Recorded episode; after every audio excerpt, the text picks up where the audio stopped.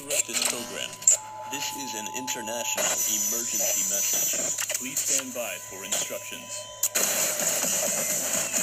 Hey, bienvenidos a Posefos el show en el que te podrás identificar y superar cualquier problema a través de nuestras experiencias. El show comienza en 3, 2, 1.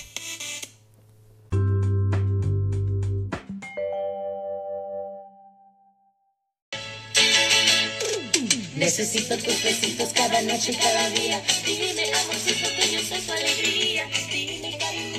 Yo la hey, amigos y amigas, bienvenidos a este segundo episodio de El Tóxico.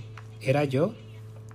Y primero que nada quiero agradecer a todos los que nos han estado escuchando en este año, en este 2020, que fue un año muy difícil para todos. Si ya, no, si ya lo han escuchado a lo largo de este tiempo, yo empecé a hacer este podcast también por lo mismo de que pues quería seguir hablando con mis amigos y más que nada generar un impacto en las demás personas, ¿no? El hecho de que puedan escuchar algo y les pueda servir, eso es muy importante. La semana pasada, revisando el Rapid eh, de Spotify en el 2020, me di cuenta que hicimos sequen B en 13 países. 13 países en los cuales han escuchado mi voz, han escuchado por lo menos algún episodio y le han puesto play a Pasefas Call. Muchísimas gracias. Un aplauso, los aplausos sin duda se los lleva a México. Por ser el país que más ha escuchado este, este podcast. También Estados Unidos, un saludo muy especial a Washington, que es el estado en el que más nos han escuchado. Texas, Ohio, Virginia y California. Muchísimas gracias. También quiero agradecer mucho a los que nos están escuchando en Thuringia, Germany. Saludos a Alemania porque nos han estado escuchando y no han bajado del top 3 desde hace mucho. Entonces, muchas, pero muchas gracias. El top 5 lo conforma también Colombia y España. Saludos a estos países que amo. También nos han escuchado en Guatemala, Argentina, Canadá, Perú, Portugal, Costa Rica, Singapur, Panamá, Kenia, Francia, Australia, Bielorrusia. Wow, o sea, cuando te das cuenta del impacto que has hecho en el mundo y de que por lo menos han escuchado mi voz y se ha escuchado hasta allá, es muy, pero muy padre y muy enriquecedor para, para uno y para seguir con este proyecto. Y es que cuando yo empecé a hacer esto lo hice por por el hecho de querer seguir hablando con mis amigos, de querer seguir chismeando y de saber que todos queremos decir algo y que todos podemos alzar nuestra voz y que para eso es, para alzar nuestra voz y el día de hoy con estas plataformas, el hecho de poder llegar a todos estos países, no, pues qué gozadera. Porque como lo dije, o sea, no solamente queremos ser el eco, queremos ser una voz. Y gracias a ustedes es por lo que me motiva a seguir haciendo este tipo de contenido. Damas y caballeros, vamos a regresar a esto. Si ustedes escucharon en el intro, pues también quería hablar acerca de Selena, la serie en Netflix. Qué gozada, o sea, la verdad es que estoy súper impresionado y súper feliz, porque para mí como fan, ver la serie y esperar la serie es increíble. O sea, yo con mi hermano, con mi hermana, que pues soy fan de Selena desde los tres años, desde que pude escuchar, y la primera canción que canté era como La Flor. Entonces es muy padre eh, el ver la serie y el ver a una de tus artistas y, e ídolos ahí representadas y que puedes conocer un poco más acerca de su vida. Como escucharon esta canción de Besitos, pues estaba ahí, sale por la serie. La verdad es que yo estoy fascinado con esta canción, me encanta. Obviamente sí ya la había escuchado, pero el día de hoy le puse más énfasis. Y está muy muy padre. Hay muchas opiniones que pues divergen entre que si es buena o no es buena o si está muy lenta. Pero es que todos conocemos a Selena por la película, ¿no? La película con J-Lo que es muy buena. La verdad yo vi a Selena un poco, un poco mucho.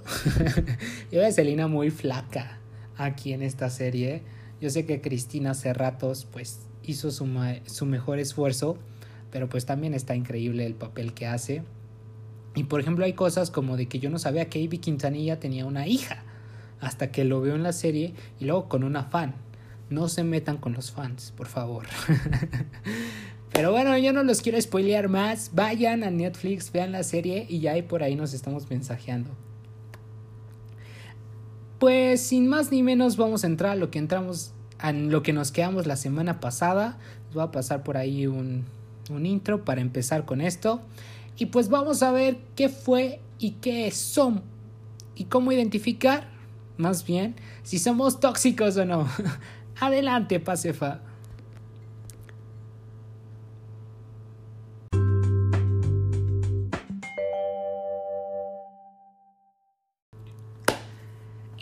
Lo que nos quedamos la semana pasada era acerca de que no es lo mismo ser una persona tóxica a ser tóxico en una relación. Vamos a poner en contexto esto. Una persona tóxica es porque tiene falta de autoestima, porque no sabe lo que vale. Entonces empieza a molestar y a chingar, por así decirlo, a las demás personas. ¿Qué es lo que pasa en una relación tóxica y por qué una persona se vuelve tóxica en una relación? Si ya quedamos que en una persona tóxica carece de autoestima, en una relación tóxica ¿de qué carecen? Claro, muy bien, carecen de amor. Si obviamente en una relación no hay amor, pues una persona se va a volver tóxica en una relación. Porque si yo carezco de amor en una relación, ¿qué es lo que estoy buscando? Pues obviamente va a empezar la toxicidad. Aguas ahí y aguas si en tu relación estás careciendo o no estás dando el amor suficiente a la otra persona. Por ahí yo lo decía y lo comentó mi terapeuta, en una relación casi siempre va a haber una persona que ame y otra que se deje ser amada. Pero esta balanza siempre se tiene que equilibrar y esta balanza no tiene que estar siempre en una misma persona. ¿A qué voy con esto? A que si en un momento, supongamos en dos, tres días, una persona es la que se deja ser amada, los siguientes tres días tú tienes la que tienes, tú tienes que ser la que tiene que amar. A eso es a lo que vamos y eso es lo más importante. Que siempre cuando estés en una relación tienes que ser amado y tienes que amar. A lo mejor no de la misma manera porque hay días en los que no te sientes bien. Hay días en los que no te da para más. Y en esos días es cuando entra la persona que te ama. Pero imaginémonos. Y digo imaginémonos porque pues sé que nos ha pasado. Que hay días en los que pues no te sientes tú. Sientes que por la relación estás perdiendo amistades, estás perdiendo a tus mismos familiares, te estás perdiendo a ti. Y la persona que todavía está según ahí para ti, pues no te ama de la misma fuerza con la que lo hizo al principio. Pues ¿qué pasa? Pues obviamente te sacas de onda y te sacas de ¿qué pedo? O sea, se supone que tú estás aquí para amarme a pesar de los días difíciles y a pesar de los días buenos. Pero pues esto casi siempre no es así. Eso es lo que hace que una persona se vuelva un poco tóxica en las relaciones. Y digo en las relaciones porque pues sí, o sea, tú estás ahí para esperar lo mejor de la otra persona y que la otra persona que esté contigo te acompañe en los momentos más difíciles que tengas en ese tiempo. Pero casi nunca es así. Así que hay que poner barreras y hay que poner nuestra autoestima y nuestra felicidad ante todo.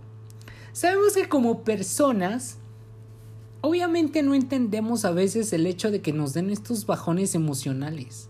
Como personas y como seres humanos, de que nos van a dar los bajones emocionales, nos van a dar estemos solos o estemos acompañados. Pero ¿qué pasa? Cuando estamos acompañados, obviamente queremos que la persona que nos hace compañía nos dé ese apoyo y nos dé esa, nos dé esa palmada en espalda, va a decir, oh, todo va a estar bien. Sigue, adelante. La vida es difícil, pero yo estoy aquí contigo. Eso es lo que queremos en una relación. Pero ¿qué pasa cuando no se da? ¿Qué pasa cuando la persona con la que estamos tiene un historial que no es demasiado bueno? Es ahí cuando tenemos que empezar a prender los focos rojos Y digo los focos rojos porque obviamente lo sabemos. Una persona cuando empieza a salir con alguien, ¿qué es lo que hace?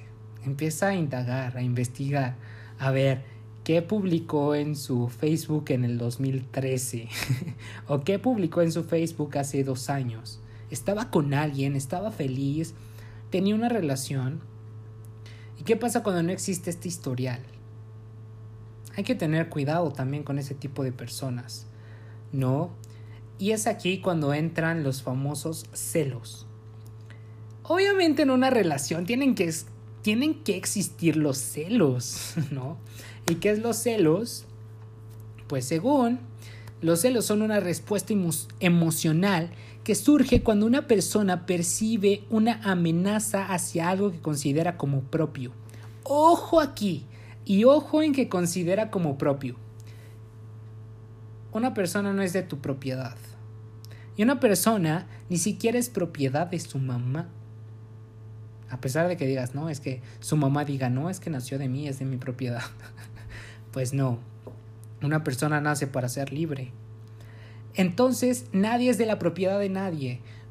Como personas somos seres libres y somos seres conscientes y somos seres felices. Entonces, ¿por qué surgen los celos? Pues porque cuando una persona está con alguien, siente que esa otra persona va a ser siempre de su propiedad.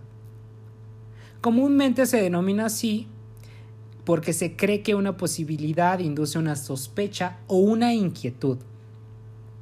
Aguas aquí, sospechas o inquietudes. Esto sí es lo que producen los celos, ¿no?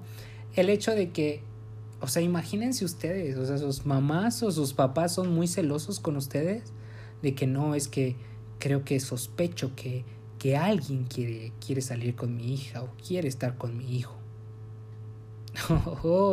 Entonces los papás tendrían que ser los más celosos, pero los papás saben que como aves, un día vamos a emigrar, vamos a migrar a otra a otro nido, un nido que nosotros mismos creemos. Así que cuando empiezan los celos, muchas veces uno dice, no inventes, o sea, ni mi papá ni mi mamá me exige tanto como me estás exigiendo tú como pareja a mí. Así que calma tus aguas, por favor, compadre, comadre, porque tú eres de una mamá, yo soy de otra mamá, entonces somos completamente distintos. Obviamente esto es una patología. ¿Qué podemos decir cuando es una patología? Pues los celos pues al momento son una respuesta natural ante la amenaza de un poder, de una relación interpersonal. Interpersonal quiere decir que es con otras personas. Intrapersonal es con uno mismo. Como dato, ¿no? Pero pues sí, sí pasa y esto siempre va a seguir pasando. Entonces, cuando surgen y empiezan los celos, es cuando las relaciones empiezan a volver tóxicas. Y creo que esto ya lo comentábamos y ya lo comenté justo con Beto Ballesteros en el episodio que hice con él, que es el episodio de Fast Love, cuando te das cuenta y cuando empiezas a percibir que una persona no es de tu propiedad, pues se te empieza a abrir el tercer ojo. Así lo decía él y así lo dice él cuando tú te das cuenta que una persona no es de tu propiedad, sí, tu tercer ojo se va a abrir. ¿Por qué? Pues porque estás con alguien porque quieres estarlo. Y lo vas a aceptar con sus virtudes, con sus defectos, con sus debilidades, con sus todo. O sea, así esté defectuoso de la mano, del brazo o de lo que sea, vas a aceptar a esa persona es aquí cuando nos ponemos del lado del enamorado. O sea, imagínense ustedes, estoy muy enamorado de alguien, están ustedes muy enamorados de alguien, ¿y qué va a pasar? Pues obviamente vas a aceptarlo y nunca vas a ver sus defectos. Y cuando empiezas a ver sus defectos, es cuando empiezas a hacerte tóxico. Así que cuidado cuando aquí pasamos al siguiente punto que es el hecho de conocer a la pareja. Cuidado porque cuando empiezas a conocer a alguien, que son los primeros datings, que están saliendo apenas, que se están conociendo, que se están viendo y todo este rollo. Y de repente, pues tú dices, no, sí, yo ya voy con todo, yo quiero salir con esta persona. Pero una persona siempre te va a demostrar lo bueno y lo que puede darte. Nunca te va a decir, ah, sí, soy súper celoso, soy súper tóxico, hago esto y esto y esto. No. Entonces, cuidado, señores, señoras y señoritos o señoritas. Cuidado cuando estén saliendo con alguien, lo acaban de conocer y a los dos, tres días ya te está diciendo, ay, es que quiero que seas la madre de mis hijos, por favor. o quiero que seas el padre de mis hijos. Me río porque ha pasado y porque es muy cierto. Las personas cuando empiezan a salir con alguien y, y, es justamente cuando tienes que prender tus focos o tus focos amarillos o tus focos rojos es porque luego luego quieren algo. ¿Para qué? Para que no les conozcas qué traen detrás, qué background traen atrás. Por eso muchas veces cuando ya se tiene un historial, cuando ya se sabe cómo es la persona, cuando ya pues ha tenido el, que el Tinder, que este tipo de apps para ligar, pues hay que tener muchísimo cuidado porque pues no siempre son así. Y esto es lo que platicamos también en el episodio de personalidad narcisista con el psicólogo en el que nos dice eso, que hay que tener muchísimo cuidado con las personas que conocemos y ya quieren algo. Porque ese tipo de personas pues son personas muy narcisistas que pues quieren tener algo rápido para que no sepas qué traen detrás. Y fíjense que ya dándome cuenta de este punto, sí, o sea, mis relaciones tóxicas han sido porque conozco personas, pero no conozco su background. Y en una semana, dos semanas, un mes, ya quieren algo y quieren que se los firmes casi casi. Entonces, si tú tuviste algo de que conociste a alguien, que, ay, qué bonito, que sí, cuidado. Cuidado si apenas llevabas un mes de conocer a esa persona, porque ahí se vienen las cosas, las cosas un poco turbias. ¿Qué es lo que pasaba justamente hoy en la tarde? Subí una historia a mi Instagram. Si, si me escuchan y quieren ir a escuchar mi quieren ir a escuchar, quieren ir a ver mi Instagram.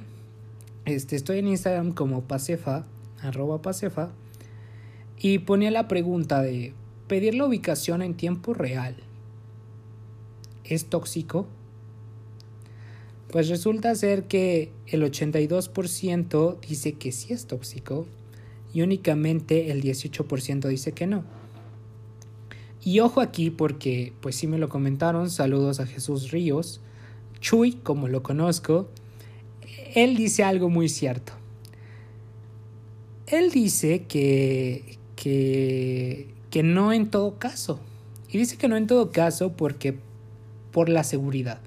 Es obvio que cuando sales con alguien y, te vas por el buen camino, obviamente la seguridad va a ser buena, ¿no? El hecho de decir, oye, te vas a ir sol, solos, te vas a ir solita, este, te vas a ir en Uber, mándame tu ubicación en tiempo real para saber que vas bien a tu casa. Obviamente ahí sí es cuando dices, bueno, no es tóxico. Es bueno y se acepta el pedir la ubicación en tiempo real porque, pues sí, o sea, estás saliendo con alguien y quieres saber que, que esté seguro o segura. ¿Cuándo se viene lo tóxico? Chuy nos dice que lo tóxico se viene cuando son por celos. Cuando... Cuando, este, pues te das cuenta que a lo mejor se está desviando del camino, ¿no? Tú sabes que de tu casa a su casa se hace una hora y resulta ser que un día de tu casa a su casa se hizo tres horas. oye, ¿cómo? Hay el tráfico. Así, te fuiste de madrugada. No hay tráfico. Entonces te debiste haber hecho muchísimo menos tiempo.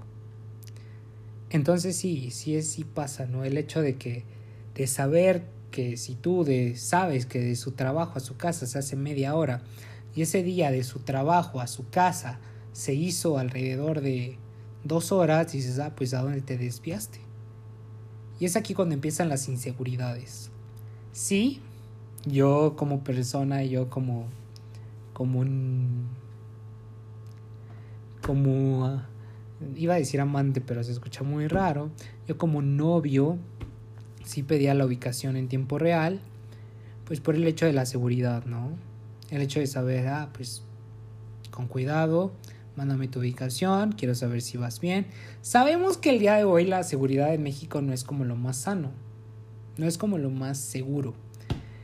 Entonces sí pedía la ubicación por el hecho, por ese hecho, ¿no? Porque luego era como de que no, es que vas bien lejos, o sea, mándame tu ubicación, yo te voy monitoreando para ver si no te desvías a otro lado. y resultó ser que sí se desviaban, pero pues cada quien, ¿no? Cada quien da lo que tiene que dar y cada quien hace lo que tiene que hacer. O sea, por a veces cuando más vigilada está la persona, a veces cuando le pides la ubicación en tiempo real, que, que le haces el FaceTime o la videollamada o este tipo de cosas, pues te vieron la cara en el momento que menos lo pensaste, ¿no? Así que hay que tener muchísimo cuidado en eso. Y obviamente cuando estás en, esta en una relación así, que la persona te dice, ah, mándame tu ubicación. Y tú sin problemas dices, ah, pues estoy en mi casa, te la mando, nos evitamos de pedos, ahí te va. Pero, pues justamente pasa eso, ¿no? El hecho de que, ay, se le acabó la batería a mi celular, lo siento, no pude hacer nada. O pretextos insanos, ¿no? De que dejan de contestar y todo este rollo. Salud por eso, hermanos. Entonces hay que tener muchísimo cuidado. Las personas, si en verdad te quieren, pues siempre van a estar ahí para ti. Y creo que si se llega a presentar un, un momento o algo en el que las insinuaciones o este tipo de cosas se les lleguen a presentar, una persona pulcra, una persona que te quiere, nunca va a hacer nada para lastimarte.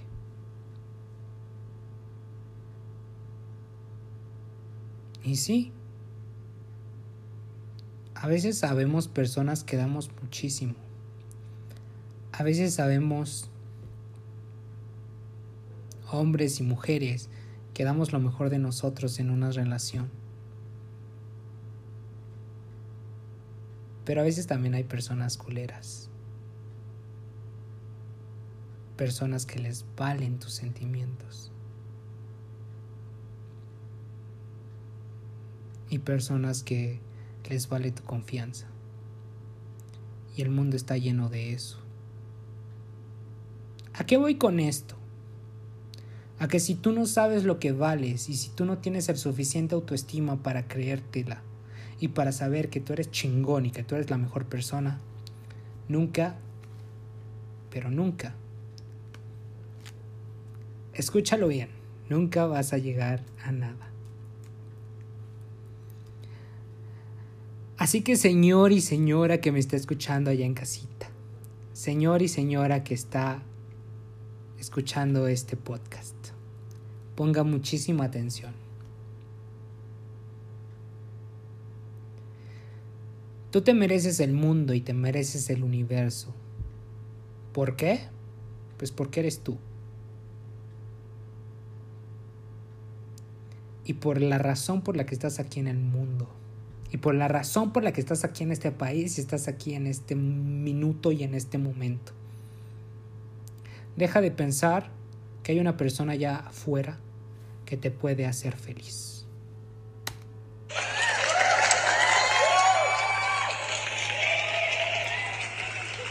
Damas y caballeros, nos vemos la próxima semana en el episodio final de si el tóxico eras tú o no.